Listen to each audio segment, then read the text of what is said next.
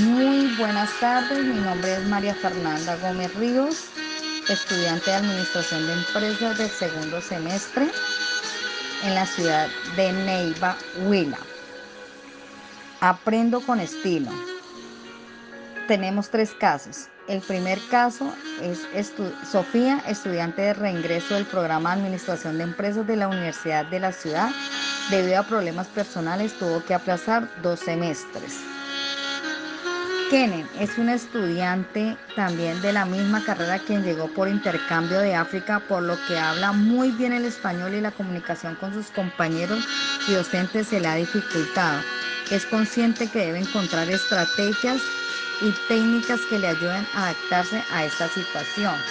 Juan es un estudiante que llega nuevo a la universidad por homologación y es de avanzada edad, él le comentó a sus compañeros que en la universidad de donde viene tuvo dificultad con el uso de herramientas tecnológicas y la manera como dictaban las clases, las cuales eran impartidas a través de videoconferencias. En una conversación, Sofía les comenta a sus compañeros que ahora que volvió a la universidad siente que no comprende con facilidad los temas abordados y ella no sabe y qué está pensando. Esta situación la tiene desanimada. Una de las preguntas orientadoras, ¿cómo pueden superar los estudiantes esta situación teniendo en cuenta que existen unas estrategias y técnicas que le permiten mejorar su proceso de aprendizaje y autogestión a través del reconocimiento de sus estilos de aprendizaje y el uso de las TIC? Para superar y darle solución a ello, implementarían un espacio de discusión como estrategia abierta y sensata para que los estudiantes enfoquen su potencial en la capacidad de aprendizaje, pretendiendo que aprendan de diversas formas, aplicando herramientas de avanzada tecnología, usando instrumentos realmente útiles que el docente maneja con soltura y este se aplicará en el aula virtual para que los estudiantes puedan realizar de forma dinámica.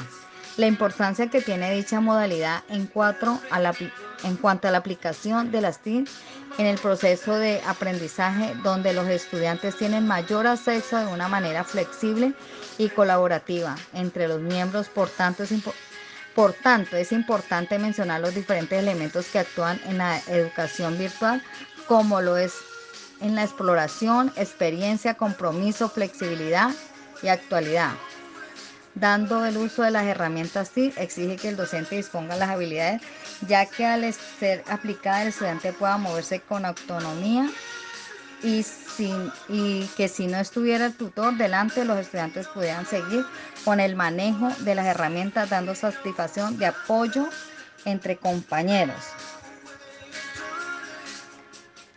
La segunda, la segunda pregunta es cuáles son los roles de los estudiantes y de los profesores en un ámbito educativo en donde se presentan obstaculizarse en procesos formativos y cómo se asocian dichos roles para el camino hacia el aprendizaje efectivo, si se aplica en cada aula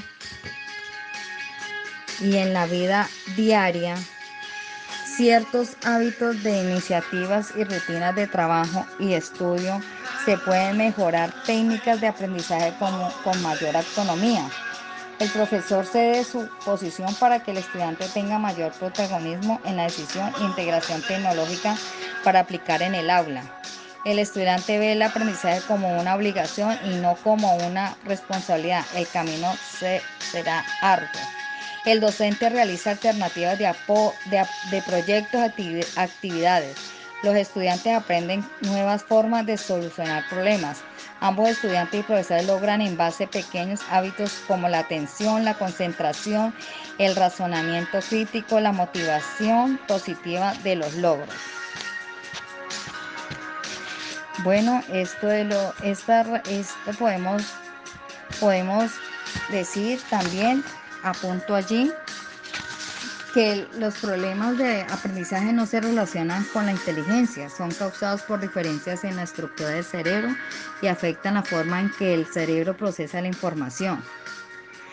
También una de las dificultades en el aprendizaje son un término genérico que se refiere a un grupo heterogéneo de trastornos manifestados por dificultades significativas en la adquisición y el uso de la capacidad para entender, hablar, leer, escribir, razonar o para las matemáticas.